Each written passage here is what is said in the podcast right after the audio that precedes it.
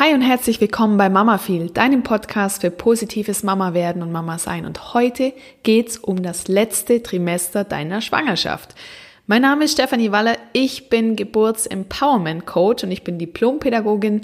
Ich bereite Frauen und Paare positiv auf ihre Geburt vor, sodass sie die Geburt des Kindes als positiv, schön und vor allem als angstfrei empfinden und wahrnehmen können. Ich mache das alles online. Schau dir gern in den Show Notes an, wie du mich findest.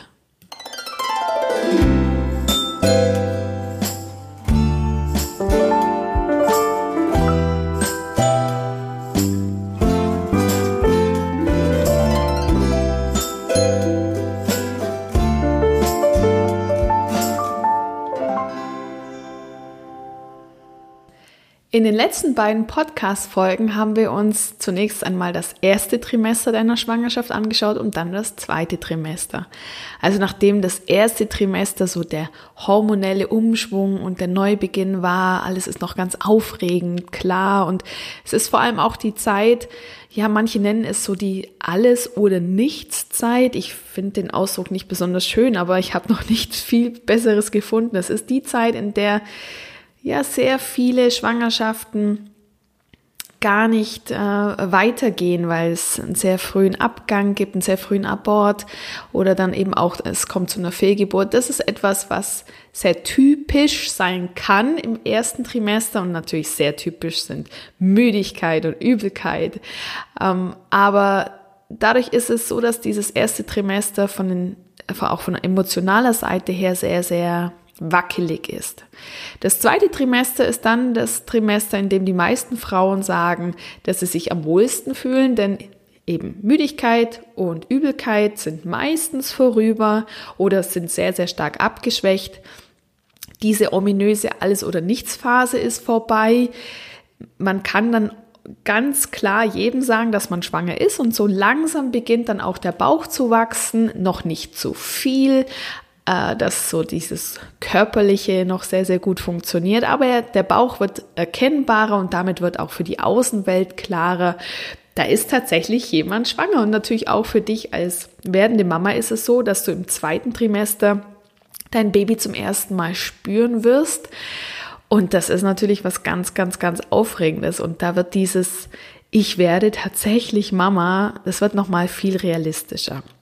Und jetzt sind wir im dritten Trimester angelangt, also die letzten drei Monate deiner Schwangerschaft. Ja, und diese letzten drei Monate oder diese letzten zwölf Wochen, die dienen deinem Kind zur Vorbereitung auf das Leben draußen, also außerhalb des Mutterleibs. In der Regel ist die Entwicklung deines Babys schon so weit abgeschlossen, dass es also schon sehr bald, jetzt nicht gleich zu Beginn des dritten Trimesters, aber schon sehr bald lebensfähig ist und es bekommt in dieser letzten Zeit noch so ein schützendes Fettpolster, das dann ja dieses äh, ihn quasi noch mehr vorbereitet auf das Leben draußen, ihm eigentlich Reserven gibt, ja. Ja, und die Sinnesorgane des Babys, die reifen tatsächlich in den letzten Wochen nochmal zu einem richtig perfekten System heran. Und was auch immer mehr typisch ist für diese letzte Zeit, ist, dass dein Baby wirklich richtig regen Anteil am Leben von dir teilnimmt. Also es reagiert auch auf die Berührungen von dir. Also ja, Frauen berichten davon, dass wenn sie äh, so in ihren Bauch stupsen und das Baby so ein bisschen anteasern, dass das Baby dann auch richtig zurückstupst. Oder andere Frauen berichten zum Beispiel auch davon, dass wenn sie ihr Baby anstupsen im Bauch, dass das Baby sich dann ganz zaghaft zurückzieht. Da lässt sich vielleicht, wenn man so möchte, schon so ein bisschen, ein bisschen der Charakter des Babys erahnen. Aber wichtig ist natürlich, dass du trotzdem offen bleibst für das, was dann da ähm, aus dir heraus geboren wird am Tag X.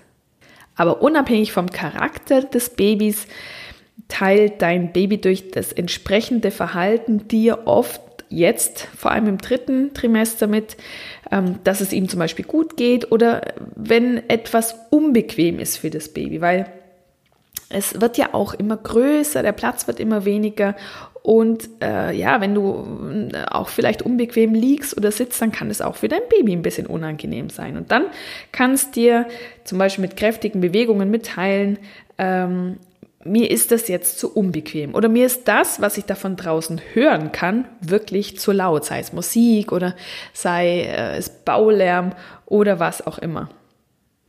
Denn dein Baby kann jetzt wirklich, ich habe ja schon gesagt, die Sinnesorgane sind schon sehr gut ausgereift und reifen von Tag zu Tag noch mehr heran. Das Baby kann jetzt also schon ganz deutlich Geräusche wahrnehmen und es erkennt, das hat man also herausgefunden, auch schon die Stimme der Mutter, die Stimme des Vaters noch nicht. Dafür hört das Baby die Stimme zu selten. Also in der Regel ist ja so, dass dann vielleicht abends der Papa mal äh, Kontakt aufnimmt mit dem Baby. Das ist also noch nicht so mh, mm, eindeutig fürs Baby, aber die Stimme, die Stimme von der Mama erkennt das Baby also bereits jetzt. Und genauso wie es die Stimme der Mutter erkennt, kann sich also zum Beispiel auch an Musik erfreuen. Es gibt ja auch nachgewiesenermaßen positive Effekte, wenn man dem noch ungeborenen Baby klassische Musik vorspielt. Ich muss gestehen, ich habe das ein bisschen versäumt. Ich hoffe, das wird mir nicht äh, irgendwann mal zur Last gelegt. Ähm, also da bin ich jetzt keine Expertin drin, wie viel klassische Musik man hören soll und vielleicht auch welchen Interpreten man da am besten spielt. Aber wenn es dich interessiert, dann findest du dazu natürlich in der Literatur ganz viele tolle Angaben und auch Studien. Ähm, aber immerhin ist es so, also wie gesagt, Musik ist etwas, woran sich Kinder erfreuen können, aber natürlich können sie genauso auch über sehr laute Töne erschrecken. Und ähm, ach ja, und vielleicht nochmal zur Musik und zur Forschung. Also in der Forschung hat man tatsächlich auch nachweisen können, dass Kinder Musik, die sie im Mutterleib regelmäßig vorgespielt bekommen haben, dass sie die wiedererkennen, wenn sie geboren sind. Und da lässt sich ja zum Beispiel auch eines davon ganz gut umsetzen. Ich habe das auch gemacht bei der ersten Schwangerschaft. Ich habe mir, hm, das war ich denke, das war allerdings schon zur Mitte des zweiten Trimesters, aber dann wirklich zum Ende hin ja, habe ich sehr regelmäßig gemacht. Ich hatte schon eine kleine Spieluhr und die habe ich mir abends immer auf den Bauch gelegt und einmal aufgezogen. Ja, ich hatte so die Hoffnung, dass dann immer zur gleichen Uhrzeit unser Baby dann vielleicht auch die Nachtruhe findet, wenn es dann die äh, Uhr hört ich kann jetzt nicht äh, tatsächlich nachvollziehen, ob äh, unser Baby diese Musik dann auch wiedererkannt hat, aber ich kann nur sagen, heute ist er fast zwei Jahre alt, unser Sohn. Und die Spieluhr hört er also heute noch immer zum Einschlafen. Und ich denke, er hört sie gern. Um nochmal bei den Sinnesorganen weiterzugehen, also auch das Riechsystem des Kindes ist mittlerweile vollkommen ausgebildet und wartet quasi nur auf den ersten Luftkontakt, um dann ähm, die Sinneszellen, die also schon ganz früh angelegt worden sind, nämlich in der siebten Lebenswoche, um die dann auch nutzen zu können.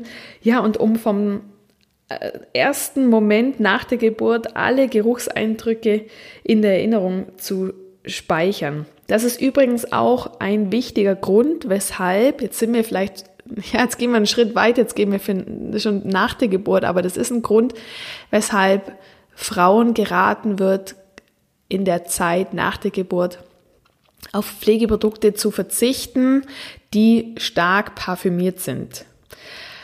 Dazu gehört nicht nur Parfüm per se, sondern dazu gehört tatsächlich auch, schau mal drauf, wie, wie riecht dein Shampoo, wie riecht dein Conditioner, wie riecht deine Gesichtscreme, Bodylotion ist so ein Klassiker, der sehr fein oft riecht, was man ja auch gern hat als Frau.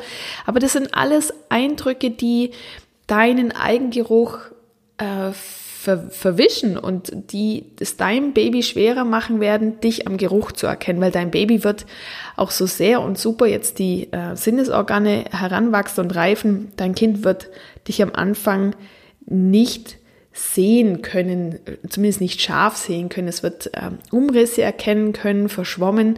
Es wird dich wieder erkennen an der Stimme, aber allen voran am Geruch und auch zum Beispiel der Bereich deiner Brustwarzen, beziehungsweise da, wo die, die Milch austritt an der Brustwarze, das ist auch etwas, was einen Geruch absondert, den wir wahrscheinlich gar nicht wahrnehmen, aber der für so eine kleine Babynase total ähm, ja, offenkundig ist und woran sich ein Baby auch orientiert. Also ich weiß nicht, ob du schon mal was davon gehört hast, dass Kinder gleich nach der Geburt oder so spätestens sagt man so eine Stunde danach anfangen, wenn sie auf dem Bauch der Mama liegen, dass sie dann so nach oben krabbeln in Richtung Brust.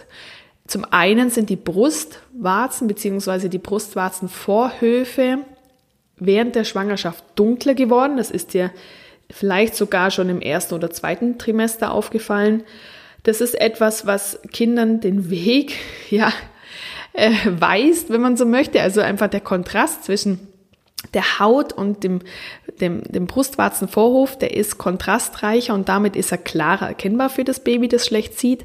Aber allen voran ist es der Geruch der Brust und der Milchdrüsen, die das Kind anziehen. Also, was ich sagen möchte ist, nimm dir das gerne zu Herzen und verzichte nach der Geburt ja eine ganze Zeit lang auf die gut riechende Bodylotion. Also such dir am besten schon noch während der Schwangerschaft eine Bodylotion ohne Duftstoffe, sowieso am besten auch ohne Konservierungsstoffe und so weiter, aber vor allem ohne Duftstoffe, sodass du da so rein wie möglich riechst für dein Baby. Falls sich das Thema Sehen noch etwas mehr interessiert, ein paar, ja, wie ich finde, ganz nette Informationen. Also es ist nachgewiesen, dass das Sehen bereits im Mutterleib funktioniert und dass also dein Baby bereits im Mutterleib auf hell und dunkel reagiert. Also es ist jetzt nicht so, dass in der Gebärmutter, dass es da richtig tief schwarz ist und nachts äh, oder, oder, oder so, so, so dunkel wie in der Nacht, sondern es ist tatsächlich so ganz leicht purpurrot bei Sonnenschein. Also sofern äh, du als Mama die Sonnenstrahlen auch genießen kannst und äh, auch rausgehst, weil die Strahlen von Sonne und Licht durchdringen, deine Muskulatur natürlich noch umso mehr, äh, je mehr du bauchfrei bist oder eben ein helles T-Shirt äh, trägst. Also dann ist es so purpurrot beim Baby drin. Und wenn es einen bewölkten Himmel hat oder wenn es äh, in der Wohnung ähm, dunkel ist oder eben du auch was sehr Dunkles angezogen hast, dann ist es mehr so eine blau-rote Umgebung. Ähm, ja, und das äh, sind also schon Farben, die man da schon, die das Baby schon äh, wahrnimmt in deinem Körper. Ja, und in dieser Umgebung in der Gebärmutter hat das Kind, wie ich es dir ja vorhin auch schon mal gesagt habe, natürlich jetzt immer weniger Platz. Also so die Zeit, in der das Ungeborene wie so ein Fisch im Wasser sich bewegen konnte, also die Zeiten sind im dritten Trimester dann vorbei. Es wird natürlich immer größer, immer schwerer und gerade zum Ende hin deiner Schwangerschaft ist es wirklich so, dass das Kind schon sehr ausgereift ist und wirklich hauptsächlich an Größe und an Gewicht zunimmt und eben dieses typische Fettpolster bekommt. Also am Anfang des achten Monats, da wiegt das Baby ungefähr, ja, das ist wirklich nur eine Ungefährangabe und verzweifel nicht und mach dir keine Sorgen, wenn es jetzt wirklich, wenn es davon abweicht, sondern äh, dein Frauenarzt ist äh, derjenige, der das kontrolliert oder eben deine Hebamme ist diejenige, die das kontrolliert und die wird dir sagen, ob du ähm, beziehungsweise ob dein Baby da richtig äh, sich entwickelt oder nicht. Aber so ungefähr Pi mal Daumen wiegt das Baby ungefähr am Anfang des achten Monats 1400 Gramm. Am Anfang des neunten Monats dann schon 2100 Gramm. Also es ist 700 Gramm mehr ungefähr in einem Monat. Also ein, die Hälfte quasi kommt dazu. Und am Anfang des zehnten Monats, wenn wir von insgesamt zehn Monaten sprechen, dann äh, wiegt das Kind schon ungefähr drei Kilo. Und drei Kilo wollen natürlich auch über eine entsprechende Größe verteilt werden. Und aufgrund des Platzmangels, also auf, ja, aufgrund des zunehmenden Gewichts und der zunehmenden Größe, äh, ja, auftritt, fällt es dem Kind also immer schwerer, auch Purzelbäume zu schlagen, was es sehr viel macht, wenn es noch kleiner ist und mehr Platz hat. Man sagt etwa ab der 34. Schwangerschaftswoche ist diese Art der Bewegung, also ein Purzelbaum für das Baby, mit einer ganz großen Anstrengung verbunden. Und da dreht sich es dann eigentlich lieber nur noch so von einer Seite zur anderen. Das ist deshalb wichtig, weil wir ja unser Baby am Schluss in Schädellage haben wollen. Das heißt, die Schädellage, das bedeutet ja, dass das dass der Schädel des Kindes nach unten zeigt und sich schön äh, im Becken der Mama einfindet. Das ist die Art und Weise, wie eine spontane Geburt in der Regel machbar ist. Das Gegenteil von der Schädellage, es gibt auch Kinder, die liegen quer, das ist allerdings sehr, sehr selten, aber das Gegenteil ist einfach die Beckenendlage. Das heißt, dass der Po des Babys in deinem Becken liegt und das Kind quasi ja, ich sag's jetzt mal, wie soll man sagen, eigentlich gefühlt richtig rum äh, in deinem Bauch sitzt. Also der Kopf ist oben und der Po ist unten, aber eben für die Geburt, für die spontane, ist es verkehrt herum. Und wenn wir jetzt sagen, Kinder können dann keine Purzelbäume mehr schlagen, ist es also so, dass man sagt, dass äh, so um die 34. plus minus Schwangerschaftswoche haben also fast alle Kinder den für die Geburt günstigste, die für die Geburt günstigste Lage eingenommen, eben die mit dem Kopf nach unten. Und das ist die Schädellage oder manche nennen das auch Kopflage. Du siehst es, wenn du einen Mutterpass hast, also wenn du aus Deutschland kommst oder aus Österreich. In der Schweiz gibt es den Mutterpass so typisch, wie man ihn aus Deutschland kennt, nicht.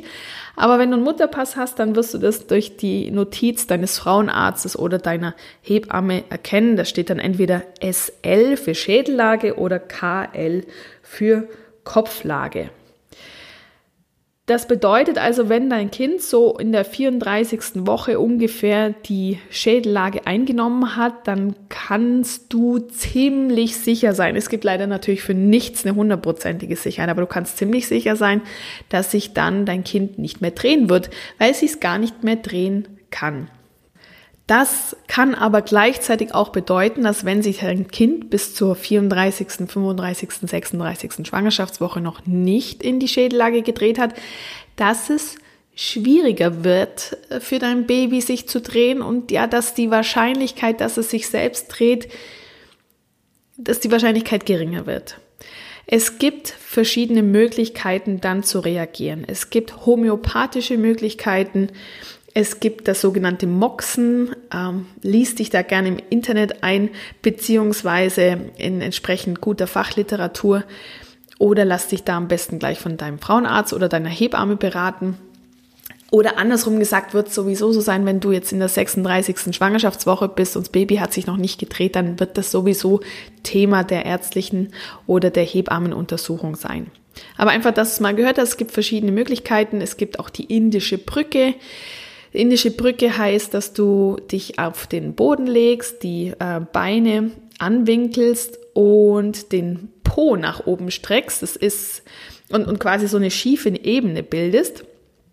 Die Theorie dahinter ist die, dass immer der schwerste Punkt vom Kind nach unten rutscht. Und wenn du dir jetzt diese schiefe Ebene vorstellst, dann ist es so, dass es gut sein kann, dass der schwerste Punkt deines Babys, und das ist der Popo, dass der sich dann in dir drin nach oben, also eigentlich in der schiefen Ebene nach unten Richtung deinem oberen Bauch dreht. Das ist, das kann gut, das kann funktionieren, das muss allerdings nicht, pass, äh, nicht funktionieren, so wie Moxen auch nicht funktionieren muss und Homöopathie auch nicht, aber es kann alles funktionieren. Oder es gibt auch die äußere Wende, eine ganz spannende Sache, über die würde ich sehr, sehr gern bald eine Podcast-Folge machen. Ich bin auch schon dran, mir da entsprechend Unterstützung zu suchen und hoffe, das klappt noch in diesem Sommer. Und da möchte ich gern mit euch über die persönliche Erfahrung einer Betroffenen sprechen zum Thema äußere Wendung, die tatsächlich eben auch funktioniert hat. Ähm, genau. Das sind so diese Dinge, die zu diesem Zeitpunkt äh, passieren sollten spätestens. Es gibt natürlich auch Kinder, die haben sich schon viel vorher gedreht und äh, und, und haben sich schon sehr früh eingestellt. Also wie gesagt, die meisten Kinder drehen sich so um die 34. Woche rum in die richtige Geburtslage. Und vielleicht noch eine Anmerkung zur Beckenendlage. Ich habe ja vorhin gesagt, für die spontane Geburt ist die Schädellage die allerbeste. Ja, es ist tatsächlich aber auch so, dass auch bei der Beckenendlage, wenn also der Popo als erstes kommt, dass auch dann eine spontane Geburt möglich ist. Meine Erfahrung zeigt, dass es allerdings äh, ja einfach etwas ist, was nicht jede Klinik und, äh, und in Geburtshäusern wird es, soweit ich informiert bin, gar nicht angeboten, aber äh, und bei der Hausgeburt auch nicht. Aber es gibt eben äh, Kliniken, die machen das nicht. Denen ist das Thema zu heiß und zu heikel. Aber es gibt eben andersrum gesagt auch Kliniken, die das machen. Und da gilt es dann einfach, dass du dir als Mama auch in Rücksprache mit deinem Arzt oder deiner Hebamme, dass du die Entscheidung triffst, ob du bereit bist, eine Klinik aufzusuchen, die diese Art der Geburt mehr oder weniger regelmäßig durchführt und ob du auch die Risiken, die damit einhergehen, dass du auch bereit bist, die einzugehen oder ob du dich andersherum doch für den geplanten Kaiserschnitt entscheidest, denn das ist die Alternative. Widmen wir uns mal deinem Baby, was das Kind so den ganzen Leben langen Tag lang in deiner Gebärmutter macht. Also es kann zum Beispiel zu dem Zeitpunkt im dritten Trimester schon am Daumen lutschen. Das sieht man ja in ganz netten Ultraschallbildern. Das siehst du sicher in den sozialen Netzwerken immer mal wieder, wenn man da wirklich den richtigen Moment abgefangen hat. Also nicht alle Kinder lutschen am Daumen. Aber du kannst davon ausgehen, dass wenn dein Baby später am Daumen lutscht, dass es das sicher auch schon in deinem Bauch gemacht hat. Das ist eine Angewohnheit, die also höchstwahrscheinlich, dadurch, dass es schon im Bauch passiert, oder was heißt höchstwahrscheinlich, die ist einfach nicht anerzogen, sondern die ist angeboren. Dein Kind lernt und übt außerdem bereits jetzt im Mutterleib das Trinken. Das sind so schnappende Bewegungen, die kann man im Ultraschall teilweise auch erkennen, sehr hochauflösenden. Die sind so ein bisschen zu vergleichen mit einem Luftschnappen von einem Fisch. Und das Kind, dein Baby nimmt währenddessen Fruchtwasser zu sich und verschluckt sich da auch häufig. Ja, also es ist ja etwas, was man erstmal lernen muss. Und du kannst diesen Schluck auf dadurch erkennen, dass es wirklich so ein rhythmisches Klopfen an deiner Bauchdecke gibt, das du wahrnimmst oder dass dein Bauch so ein bisschen hin und her juckt. Das ist also wirklich, viele sagen, das ist Schluckauf und das ist es auch tatsächlich. Das ist Schluckauf von deinem Baby, das das Trinken übt. Und das ist natürlich, ja, selbstverständlich einfach nur eine Vorbereitung auf die Zeit dann draußen oder was heißt einfach nur. Das ist natürlich wirklich ein ausgeklügeltes System.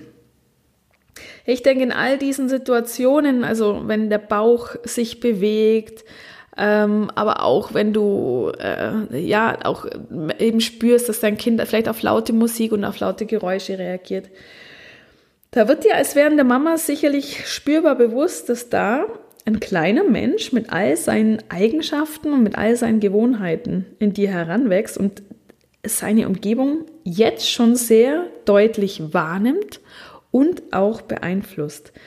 Also wenn man möchte, lebt das Baby bereits zu dem Zeitpunkt in der Familie mit. Es hört dich sprechen, es hört den Papa sprechen, es hört vielleicht auch bereits äh, vorhandene Geschwister reden und singen und schreien und ähm, ja, und auch, wenn ihr ein Haustier habt und die Katze miaut oder der Hund bellt, dann ist ihm das auch schon vertraut.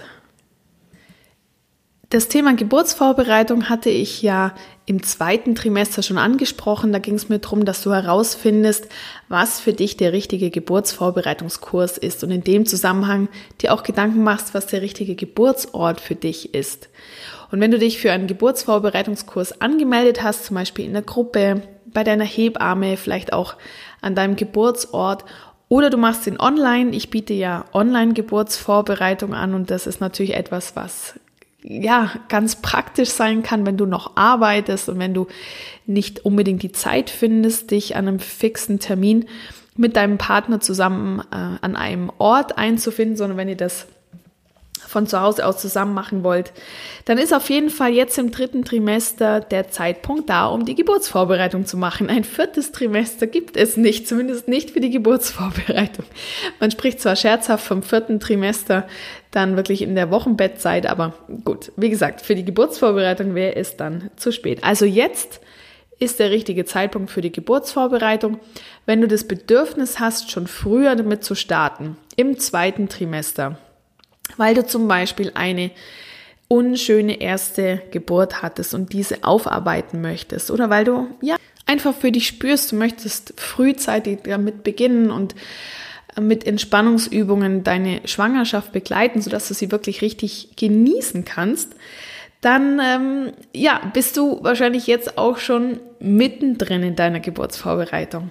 Und das ist auch was was ich gar nicht so schlecht finde, wenn man schon früher damit beginnt. Wichtig ist einfach nur, das wiederhole ich von der letzten Folge, dass du mit deiner Geburtsvorbereitung, also deine Atemtechniken zum Beispiel oder deine Angstbefreiungsübungen oder deine konkreten Hypnobirthing-Entspannungsübungen, dass du die wirklich bis zum Ende deiner Schwangerschaft immer wieder wiederholst Das ist eben die Gefahr, wenn man zu früh damit beginnt, dass man dann so ein bisschen, ja, vielleicht die Lust verliert oder sich denkt, ja, jetzt habe ich das oft genug gemacht, jetzt bin ich parat für die Geburt. Lieber ein bisschen später starten und dann aber bis zum Schluss durchziehen. Und übrigens ähm, überhaupt keine Scheu, wenn du jetzt schon im fortgeschrittenen dritten Trimester bist, wenn du diese Folge anhörst und dir denkst, jetzt ist es zu spät für die Geburtsvorbereitung. Da kann ich dir sagen, das ist es nicht. Ich mache ja mit meiner Online-Geburtsvorbereitung das, dass ich eben auch kurzfristig reagieren kann, dass ich auch Frauen abholen kann, die sich sehr äh, kurzfristig für Geburtsvorbereitung entscheiden oder eben auch für Frauen, die ja erst kurz vor der Geburt zum Beispiel erfahren, dass sie einen geplanten Kaiserschnitt haben und äh, einfach sich darauf auch noch mal konkret vorbereiten möchten. Also das ist alles möglich. Die, ich glaube, die oder das Pärchen, das ich mal begleitet habe, ich muss kurz überlegen, aber ich glaube, sie war in der 38. Schwangerschaftswoche und das Baby kam dann auch noch ein bisschen früher, zwei, drei Tage. Also sie hatte wirklich nur ungefähr, ich weiß nicht mehr, also waren also nicht mal ganz zwei Wochen bis zur Geburt. Wusste sie natürlich nicht, dass es ein bisschen früher kommt, aber das hat alles wunderbar hingehauen, weil wir das in kurzer Zeit machen konnten mit der Geburtsvorbereitung. Ja, was ist noch typisch für das dritte Trimester? Was, äh, ja, wir, wir gehen vielleicht mal wirklich tatsächlich zum Bauch und Bauchumfang. Durch, den Wachs, äh, durch das Wachstum des Babys im dritten Trimester wächst natürlich auch der Bauchumfang enorm an, gerade in der 28. bis zur 34. Schwangerschaftswoche. Und man kann wirklich zuschauen, wie dein Bauch regelrecht explodiert. Am Ende der Schwangerschaft hat der Bauch oftmals einen Umfang von einem Meter oder auch mehr. Und das ist ja auch etwas, was viele Frauen dann äh, messen. Äh, ich äh, gebe da Frauen auch immer gerne den Tipp, dass sie den äh, Bauch kurz vor der Geburt nochmal mit einem Maßband messen, um äh, sich später mit dem Kind zusammen, wenn es dann größer ist, sich das immer wieder vorzustellen und das Maßband um den Bauch zu legen und zu sagen, hey, so groß war mal dein oder war mal dein Zuhause, ja, war mal dein, äh, mein Bauch. Natürlich ist es auch schön, wenn du dir Fotos machst. Die müssen ja nicht immer professionell sein, aber zumindest zum Ende hin kann man ja wunderbar auch mit dem Handy ein paar Bilder machen oder eben auch mit, ähm, klar, auch professionellen Fotoshootings, vielleicht auch mit größeren Geschwistern, die schon da sind.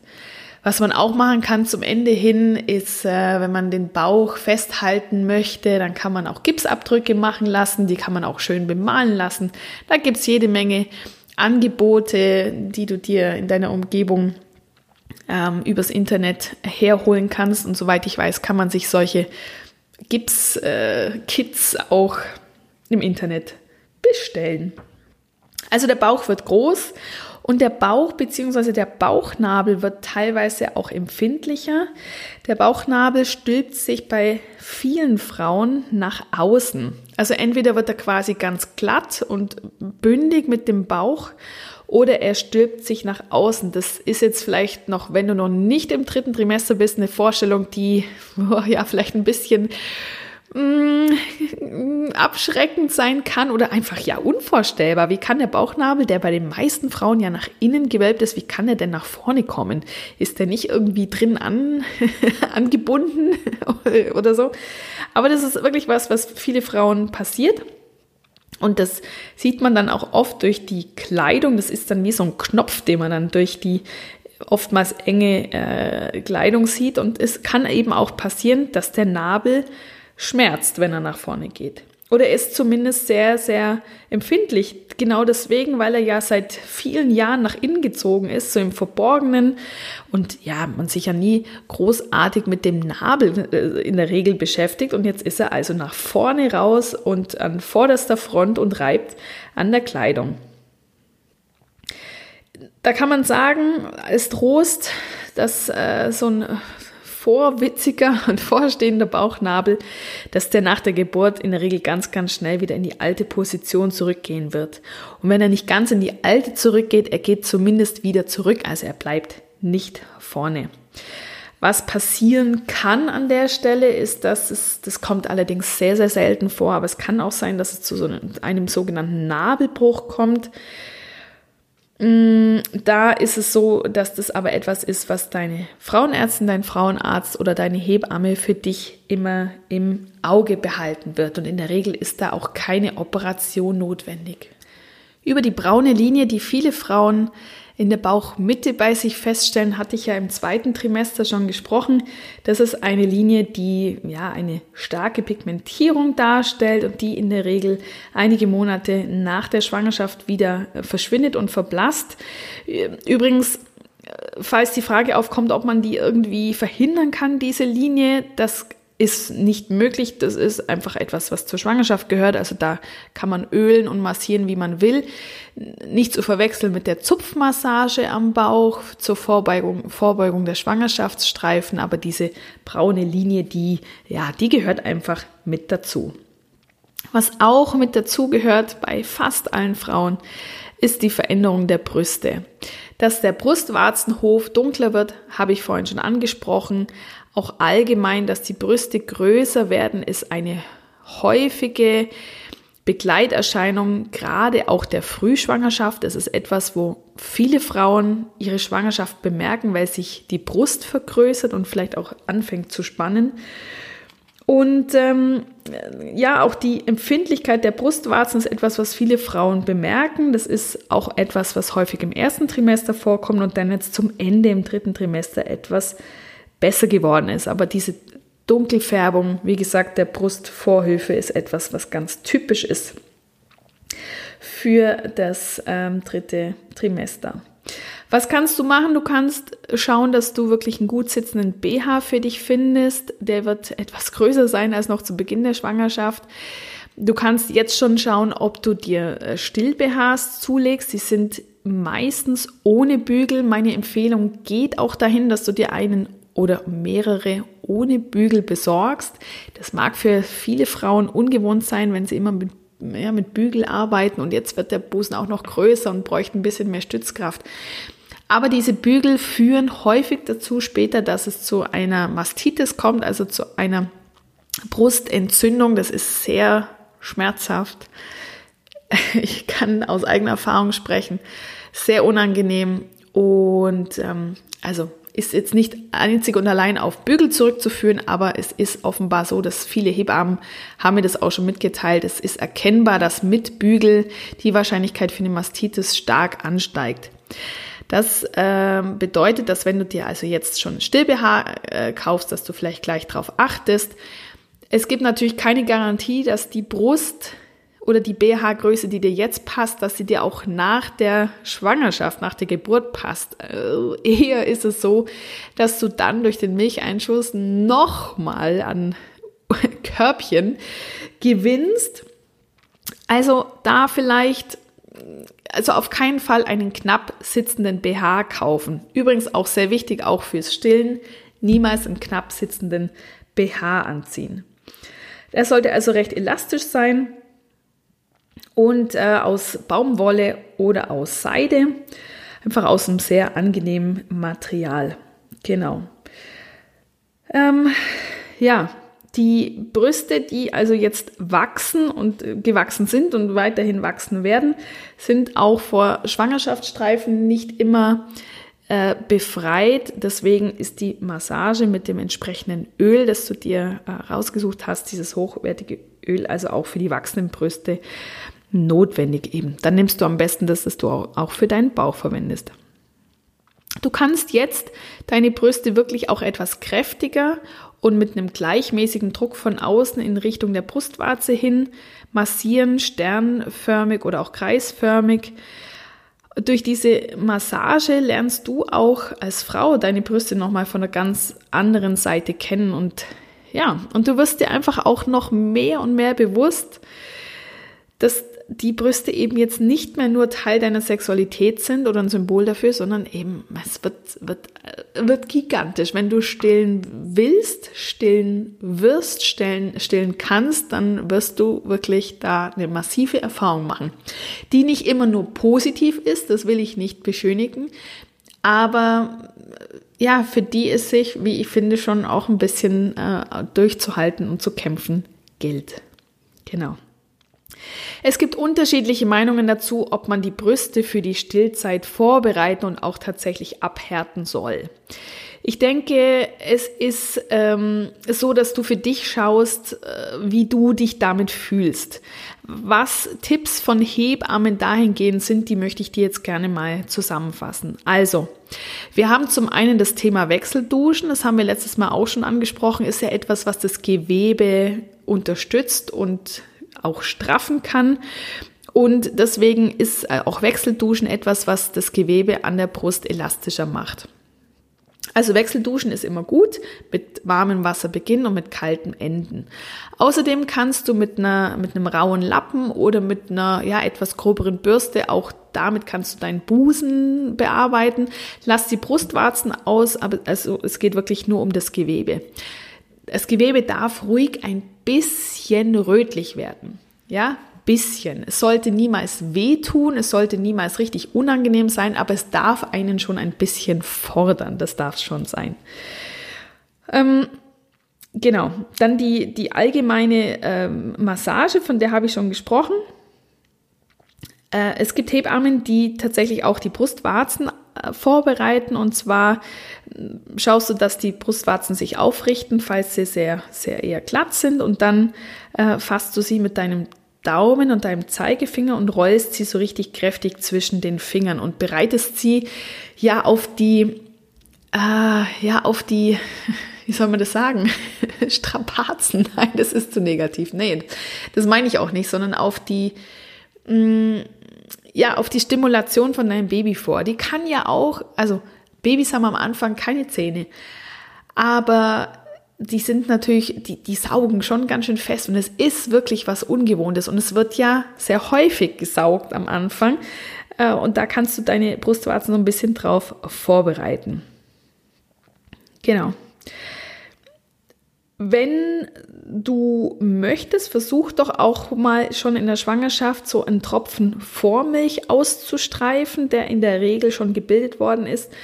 Dann so nimmst du eine Brust äh, mit einer Hand oder umfasst sie so mit einer Hand und streichst von hinten mit leichtem Druck nach vorne und, und drückst am Schluss deinen, deinen Warzenhof so ein bisschen zusammen damit können, das kann äh, dazu helfen, dass die Milchgänge freigelegt und auch aktiviert werden können. Und das ist nämlich auch etwas, was du später dann beim Stillen viel brauchen wirst, um einen möglichen Milchstau von Anfang an zu vermeiden, der dann zu einer Brustentzündung führen kann. Genau. Ähm, ja, das wäre es eigentlich. Es gibt noch andere Tipps von Hebammen, die sind sehr unterschiedlich. Und wie gesagt, manche Hebammen raten äh, gar nicht unbedingt dazu, sie vorzubereiten, sondern da geht es dann eher in Richtung, da kommt noch genügend. Äh, jetzt wollte ich wieder Strapaze sagen, das meine ich nicht, sondern Stimulation auf dich zu. Ähm, und eben andere Hebammen sehen das anders. Deswegen, ich habe für dich das, wie ich finde, zusammengefasst. Das ist etwas, da machst du nicht zu viel. Du beschäftigst dich mit deiner Brust, mit deinem Busen und damit wirst du dich einfach auch noch sehr viel auseinandersetzen. Gezwungenermaßen wenn du dann stillst. Aber alles ist, also auch das, was ich gesagt habe, schau immer, wie es für dich passt, fang langsam und vorsichtig an und lass vielleicht am Anfang auch ein bisschen Abstand zwischen den oder ein paar Tage Abstand dazwischen und ja, mach immer so, wie es für dich gut ähm, anhört. Was niemals passieren sollte, ist, dass irgendwie deine Brustwarzen bluten oder ähnlich. Also dann, äh, das ist dann wirklich, da wollen wir auf gar keinen Fall hin. Ganz besonders geeignet ist diese Vorbereitung für Frauen, die sogenannte Flach-, Schlupf- oder Hohlwarzen haben, also Brustwarzen, die sich nicht aufstellen oder nur sehr schwer aufstellen. Da ist die Empfehlung schon, diese Vorbereitung schon einige Wochen vor der geplanten Geburt zu machen, um ja diese Brustwarzen so ein bisschen dran zu trainieren, auch rauszukommen, wenn sie denn dann benötigt werden. Solltest du merken, dass da keine Veränderung oder Verbesserung erkennbar ist, dann sprich bitte mit deinem Frauenarzt oder mit deiner Hebamme. Gerade bei so echten Hohlwarzen, das sind also welche, die wirklich richtig nach innen anstatt nach außen gestülpt sind, da müsstest du dann einige Wochen vor der Geburt damit anfangen, sogenannte Brustschilder zu tragen. Das ist in der Apotheke erhältlich, aber da fragst du wirklich am besten mal bei der Hebamme nach, was du dir da am besten ähm, besorgen solltest. Was übrigens einige Frauen betrifft in der Schwangerschaft, gerade zum Ende hin, ist ein sehr unangenehmer Hautjuckreiz. Der kann äh, an den Brüsten auftauchen. Sehr häufig ist er allerdings am Bauch vorzufinden. Und ähm, es ist so, dass das zum Teil davon kommen kann, dass die Haut sich ja einfach verändert, weil sie sich ja ausbreitet. Es kann allerdings auch sein, dass es mit einer Unverträglichkeit zusammenhängt, wenn du also zum Beispiel Pflegeprodukte geändert hast, weil du eben auf parfümfreie Pflegeprodukte umgewechselt hast, die aber leider nicht verträgst. Kann auch eine Teesorte sein, eine neue oder ein vermehrter Obstgenuss. Damit kann es auch zusammenhängen. Übrigens kann das auch eine Reaktion auf Himbeerblättertee sein, der ja empfohlen wird, circa ab der 34. Schwangerschaftswoche zu trinken, um die Elastizität des Damms vorzubereiten. Das sollte also mal überprüft werden und das machst du ja relativ einfach, indem du äh, jedes einzelne davon, was du jetzt verändert hast. Also wenn du plötzlich ein anderes Pflegeprodukt hast, dann lässt du das einfach mal zwei, drei Tage weg und wenn du dann merkst, es hat sich verbessert, dann lag es wohl daran. Es kann allerdings auch etwas äh, psychosomatisches sein. Es klingt jetzt dramatischer, als es, als es äh, klingen soll, aber es kann auch sein, dass es etwas ist, wo ja dir einfach was dich dazu bringt, dass du am liebsten aus der Haut fahren würdest. Einfach Stress, Stress äh, noch auf der Arbeit, Stress vielleicht mit dem Partner, Stress aufgrund all der Dinge, die du noch vorbereiten möchtest und du willst noch, du musst noch das Kinderzimmer einrichten und zur Geburtsvorbereitung und die Zeit verfliegt und alle fragen schon, wann ist es denn soweit und du denkst dir ja, äh, ich habe noch so viel zu tun. Das kann also auch eine Stressreaktion sein, die ja, die du dir dann anschauen solltest und wo du dann für dich die Entspannung suchen solltest. Da empfehle ich dir auch ganz klar wiederum das Gespräch zu suchen mit deiner Hebamme, die dich da ganzheitlich beobachten kann. Gerade wenn es eine Hebamme ist, die ja vielleicht auch homöopathisch arbeitet, da kann sie dir sicherlich auch aus dem Bereich etwas nennen, was dich da unterstützt. Und nicht nur der Juckreiz an der Haut kann dazu führen oder auch Wadenkrämpfe oder Sodbrennen, was auch einige Frauen gerade zum Ende zur Schwangerschaft hin haben, kann dazu führen, dass es zu Schlafproblemen kommt. Das passiert immer wieder in der Schwangerschaft und es ist, ich glaube, keine Frau sagt, kann sagen, dass wirklich die, das Schlafen sich überhaupt nicht verändert hat in der Schwangerschaft. Gerade im ersten Trimester verändert sich der Schlaf für viele Frauen und dann nochmal zum dritten Trimester hin. Ähm, ja, die sind dann plötzlich, die Schwangeren sind dann plötzlich hellwach nachts und fangen dann an, noch eine Arbeit zu machen, die Wohnung umzuräumen. Äh, und gerade auch in Geburtsvorbereitungsgruppen wird dann gern über schlaflose Nächte gesprochen und die anderen Frauen können sich ein Lächeln kaum unterdrücken. Also ich höre das auch in meiner Geburtsvorbereitung äh, sehr häufig, eigentlich von jedem. Ich glaube, dahinter steckt, dass dein Baby im Bauch versucht, dich auf die kommenden unruhigen Nächte vorzubereiten. Wenn man so will, ist es doch eine schöne Geste von deinem Baby, dass es bereits in der Schwangerschaft darauf hinweist, dass es mit dem Durchschlafen äh, für die nächsten Jahre äh, vorerst wahrscheinlich vorbei sein wird. Und ähm, ja, wenn jetzt nicht was Konkretes ansteht, eben wie Wadenkrämpfe, wie Sodbrennen oder wie das Jucken der Haut, wo du dir eben auch Abhilfe suchen kannst, sondern wenn das, das Gedankenkarussell ist oder wenn es vielleicht auch schlechte Träume sind und auch Ängste und Gedanken und eben was habe ich noch alles für To-Dos, dann kann ich dir den Rat geben, neben konkreten Entspannungsübungen am Abend und auch wirklich einem frühen Runterkommen am Abend, das heißt soziale Medien aus, Handy aus, Fernseher aus, vielleicht ein schönes Buch lesen, ein warmes Bad nehmen. Aber da kann ich dir auch empfehlen, ja, es auch zu akzeptieren, dass das jetzt die Vorbereitung ist für das, was nach der Geburt passiert. Denn da ja, wie ich es gerade schon gesagt habe, es wird einige Zeit dauern, bis du wieder den Schlaf haben wirst, den du vor deiner Schwangerschaft hattest. Beziehungsweise vielleicht nochmal von der anderen Seite beleuchtet. Ich habe erst vor kurzem etwas darüber gelesen, wie sich eben der Schlaf von Eltern verändert. Und eben in der Schwangerschaft ist der Schlaf schon unruhiger. Dann äh, kommt die erste Zeit, in der gestillt oder mit der Flasche gefüttert wird und das ja auch nachts. Also da wird nicht mehr durchgeschlafen. Dann kommen irgendwann die Zähne. Dann sind die Kinder krank. Das sind immer Nächte, in denen die Eltern nicht durchschlafen werden. Dann kommt das Kind in die Schule und hat schon die ersten äh, Einschlafprobleme vielleicht selbst, weil es irgendwie ja aufgeregt ist vor der Schule oder große Herausforderungen. Später dann in der Pubertät macht man sich als Mama Sorgen, wann kommt das Kind nach Hause, wenn es dann schon irgendwie weggehen darf. Dann ist es weggezogen und im Studium und dann macht man sich dann auch Sorgen, man meldet sich mal wieder oder es ist im Ausland, hoffentlich meldet sich das Kind mal wieder. Es sind immer wieder so Phasen, wo man sich als Mama und als Papa Gedanken macht und man auch unruhig und vielleicht schlaflos im Bett liegt, weil man eben auf den Anruf wartet, der eigentlich angekündigt war und der nicht kommt. Also der Schlaf ist etwas, was sich bei Eltern ja einfach dauerhaft ändert. Ja, ich glaube, das ist einfach so. Deswegen, das ist jetzt die Vorbereitung.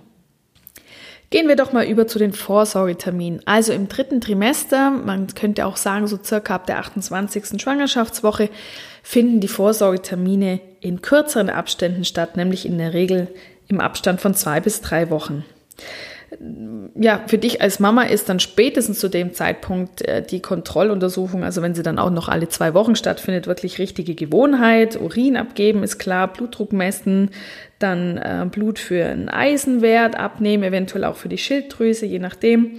Dann auf die Waage steigen zur Gewichtskontrolle und dann entweder jetzt schon oder äh, je nach äh, Arzt und je nach Vorgeschichte zu einem späteren Zeitpunkt dann auch ans CTG, also an den ähm, Herzton- und Wehenschreiber äh, angeschlossen zu werden. Und dann kommst du ins Arztzimmer zum Gespräch, zur Untersuchung, zur Ultraschallkontrolle. Und im besten, Fall, äh, im besten Fall natürlich ist es alles in Ordnung. Wir sehen uns dann in zwei oder drei Wochen wieder.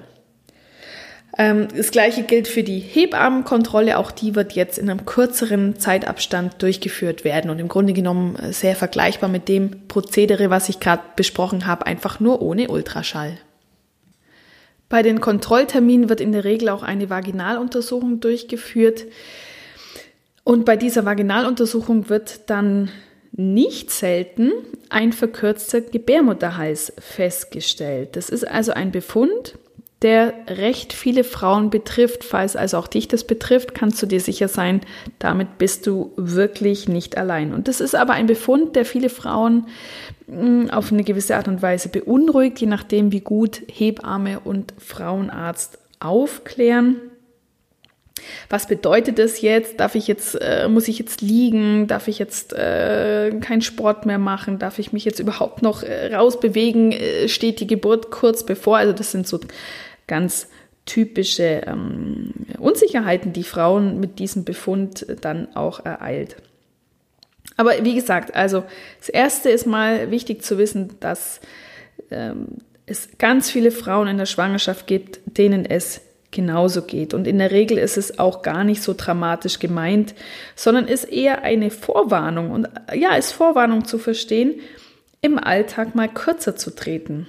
Also wenn du den Befund hast, verkürzte Gebärmutterhals, dann überleg dir einfach gut, ob all deine Termine, seien sie privat oder auch, auch beruflich, ob die wirklich eingehalten werden müssen. Vielleicht kannst du das eine oder andere absagen und äh, das Kinderzimmer muss ja auch nicht perfekt sein zur Geburt. Im Gegenteil, das Baby braucht dich und es braucht eine ausgeglichene, fitte, gesunde Mama, das ist wichtig, aber nicht, ob das Kinderzimmer perfekt neu tapeziert ist.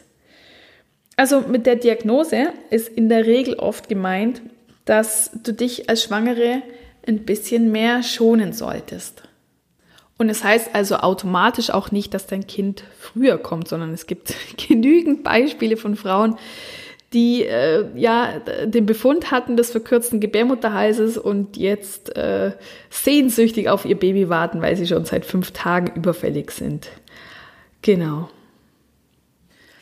Gehen wir doch jetzt noch im dritten Trimester so auf so ja auf die ähm, Sexualität und Paarbeziehung ein. Nehmt euch noch mal die Zeit, macht euch schöne Abende zu zweit und überlegt euch äh, vor allem auch, wie ihr die Zeit nach der Geburt für euch organisieren wollt. Also wer kann nach einiger Zeit ein guter Babysitter sein aus der Verwandtschaft, aus der Familie? Wer kann euch die den Rücken frei halten, wenn ihr dann Zeit für euch als Paar wollt und braucht?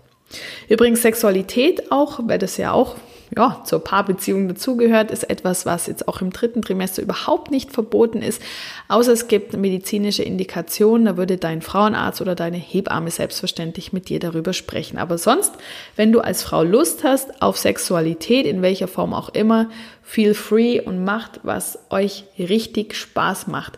Sex ist übrigens auch ein Weg, wie man, ja, eine Geburt, auf die man sehnsüchtig wartet, ein bisschen voranzutreiben. Es gibt einen Spruch, wie ein Kind entsteht, macht es sich auf den Weg. Das allerdings erst, wenn es dann wirklich so ist, dass dein Baby bereit ist, auf die Welt zu kommen. Also keine Angst vor Sex im dritten Trimester. Überhaupt nicht. Und auch der Orgasmus ist eine Übungssequenz für die Gebärmutter, denn beim Orgasmus der Frau zieht sich die Gebärmutter zusammen. Das ist auch etwas, was man als Frau richtig gehen spüren kann. Und da keine Angst davor ist, sondern es ist eine Übungs- und Trainingseinheit für die Geburt. Aber hey, immer nur dann, wenn du wirklich Lust drauf hast. Kinderzimmer vorbereiten, ja, mach dir da überhaupt keinen Stress. Wie gesagt, dein Baby braucht dich, braucht euch braucht Liebe, Geborgenheit und Ruhe, braucht überhaupt kein perfektes Kinderzimmer. Im Gegenteil, da würde ich sogar sagen, weniger ist mehr. So Sachen wie irgendein aufwendiges Mobile überm Bett oder schon äh, blinkende und leuchtende Sterne, das sind alles Sachen, das brauchen Babys überhaupt nie. Überhaupt nie. Weniger ist mehr. A, sehen Kinder am Anfang nichts. Und B, sobald sie was sehen, sind sie dann nur tendenziell gestresst von schnellen Bewegungen und blinkenden Lichtern, lasst sie da noch einige Monate Zeit.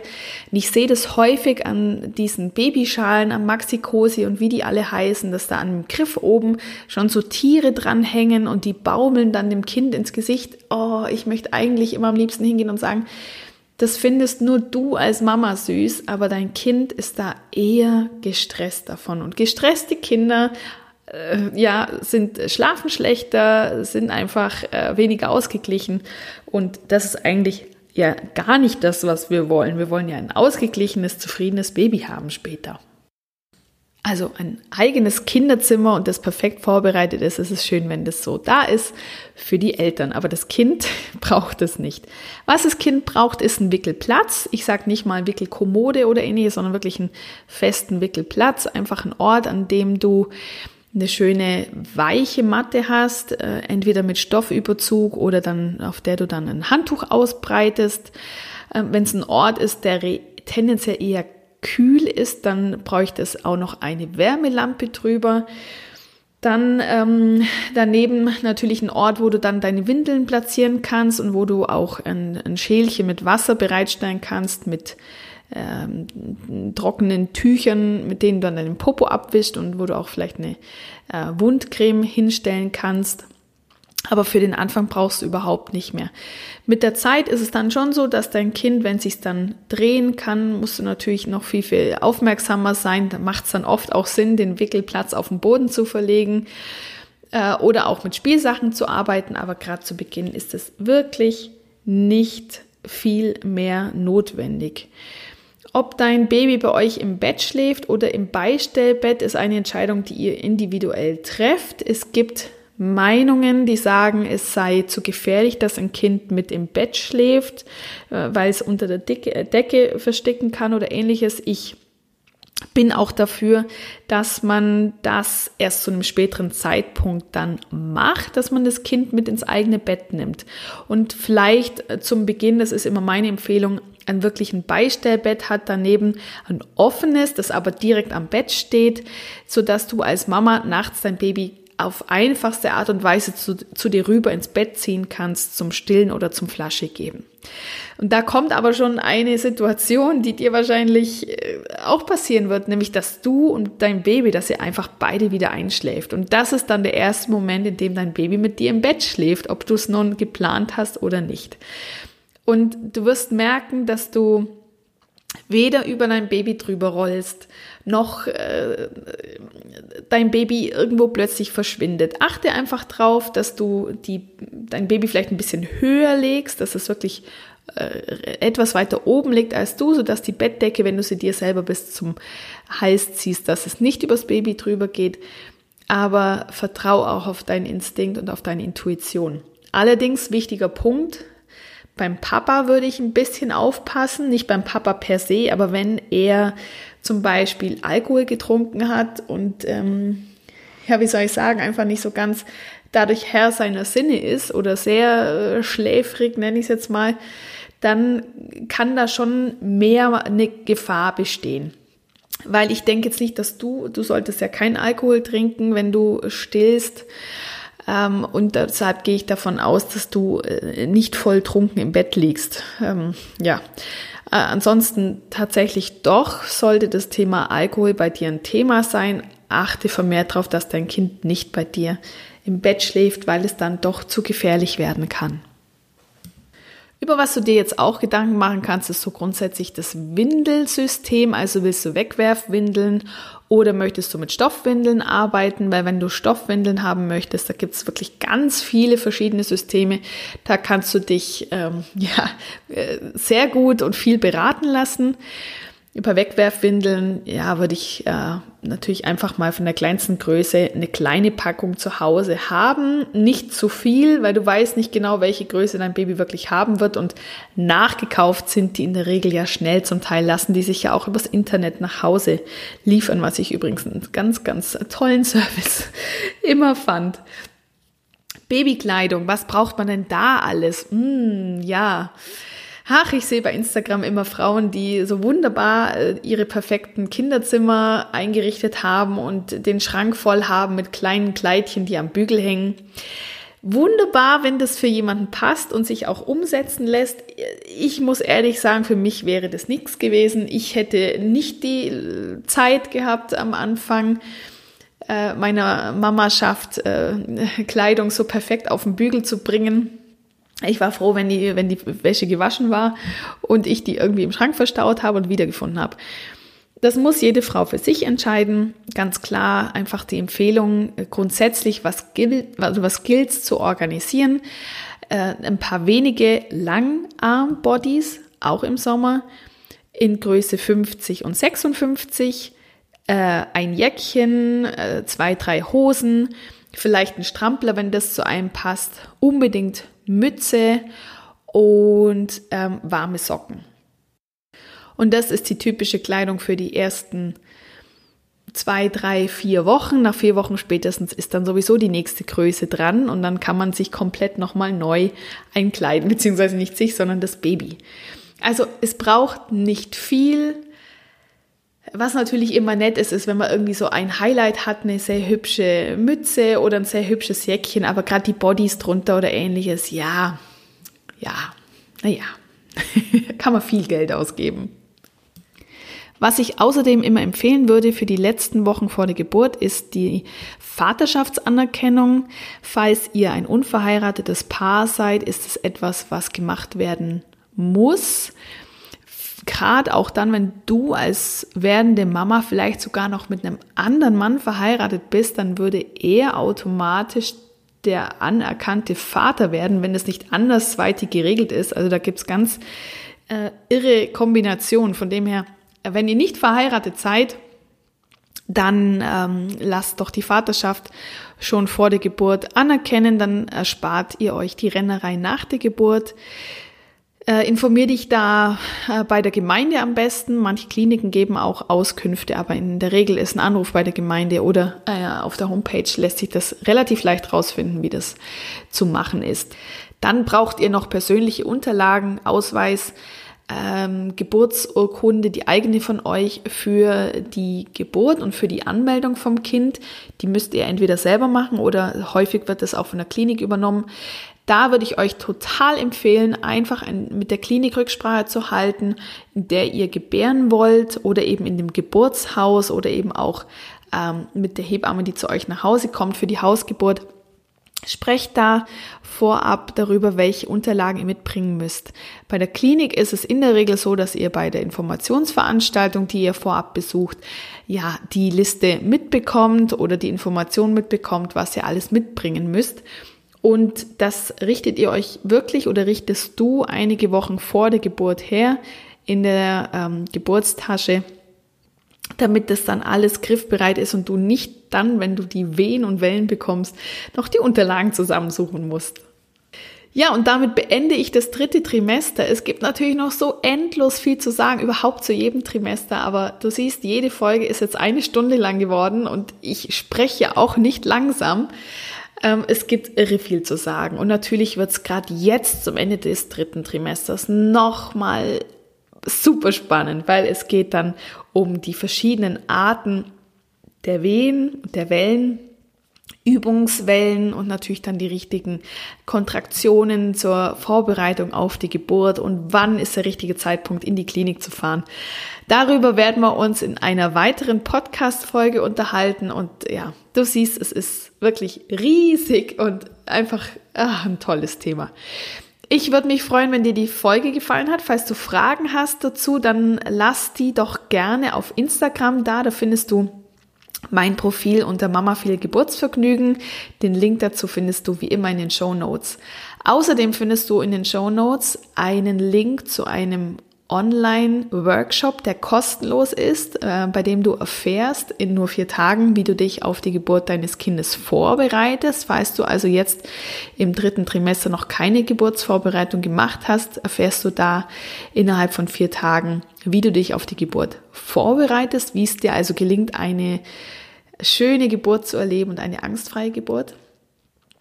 Ja, und wenn du mich äh, gerne äh, sehen möchtest auf Facebook, wir sind in einer ganz, ganz tollen Gruppe unterwegs, die nennt sich Mama werden, Mama sein. Da möchte ich dich gerne dazu einladen. Den Link findest du auch in den Show Notes. Ähm, das ist eine Gruppe, in der wir uns wirklich positiv, wohlwollend und ja, gut gelaunt austauschen und wo es wirklich darum geht, dass man offen und ehrlich seine Fragen stellen kann und Trost bekommt, Mut gemacht bekommt, wenn es notwendig ist und einfach auch die richtigen Antworten bekommt, ohne dass man angefeindet wird und ohne dass äh, hier die Mutti-Mafia äh, einmarschiert. In diesem Sinne, hey, ich wünsche dir für deine Geburt alles Gute für eure erste Kennenlernzeit und lass mir gern auf Apple äh, eine 5-Sterne-Bewertung da, wenn es dir gefallen hat. Freue mich auf bald und schön, dass du mit dabei warst. Alles Gute für dich, deine Stefanie.